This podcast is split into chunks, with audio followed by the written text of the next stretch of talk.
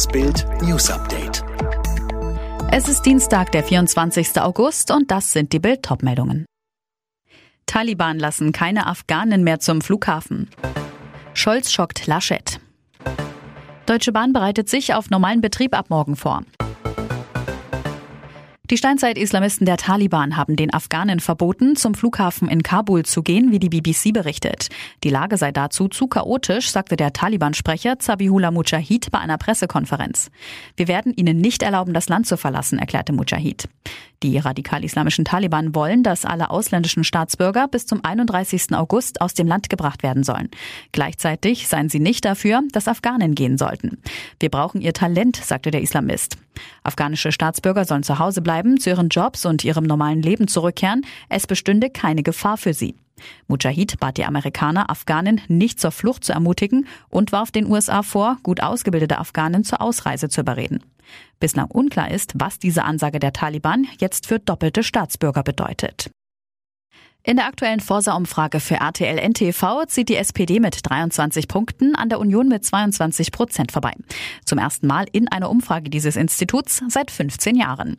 Laut Forsa lagen die Sozialdemokraten zuletzt im November 2006 vor CDU-CSU. Der große Gewinner, SPD-Kanzlerkandidat Olaf Scholz. Für ihn scheint das Kanzleramt jetzt in greifbarer Nähe. Im Vergleich zur Vorwoche legt die SPD zwei Prozentpunkte zu, die Union sackt um einen weiteren Punkt ab.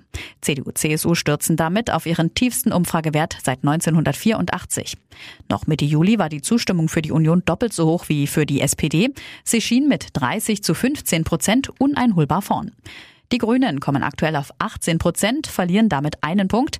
Noch im April wenden sich Baerbock und die Grünen mit 26 Prozent Zustimmung auf Kanzleramtskurs. Welche Bündnisse aktuell möglich wären, lesen Sie auf Bild.de. Damit morgen früh wieder Normalbetrieb im Bahnverkehr einkehrt, laufen bei der Deutschen Bahn die Vorbereitungen. Unter anderem müssen Züge an verschiedene Stadtbahnhöfe gebracht werden. Kommende Nacht 2 Uhr endet die zweite Streikrunde der GDL im Tarifstreit mit der Deutschen Bahn. Nach dem mutmaßlichen Giftanschlag an der TU Darmstadt wird jetzt wegen des Anfangsverdachts des versuchten Mordes ermittelt. Nach Angaben der Staatsanwaltschaft wurde eine 40-köpfige Mordkommission eingerichtet. Demnach wird davon ausgegangen, dass die sieben Betroffenen vorsätzlich vergiftet wurden. Deutschland ist trotz massiven Kita-Ausbaus weit von einer idealen Kinderbetreuung entfernt. Laut Bertelsmann Stiftung gibt es im Westen zu wenig Plätze, im Osten fehlt Personal. Für rund 4400 Athletinnen und Athleten aus 160 Ländern sind die Paralympics in Tokio gestartet. Wegen der Corona-Lage in Japan müssen auch die Sommerspiele für Menschen mit Handicap ohne Zuschauer stattfinden. Alle weiteren News und die neuesten Entwicklungen zu den Top-Themen gibt es jetzt und rund um die Uhr online auf Bild.de. Fitbook hat einen neuen Skill, mit dem du in nur 10 Tagen fit wirst. Ganz einfach zu Hause mit nur 10 Minuten täglich. Sage jetzt Alexa, öffne Fitbook.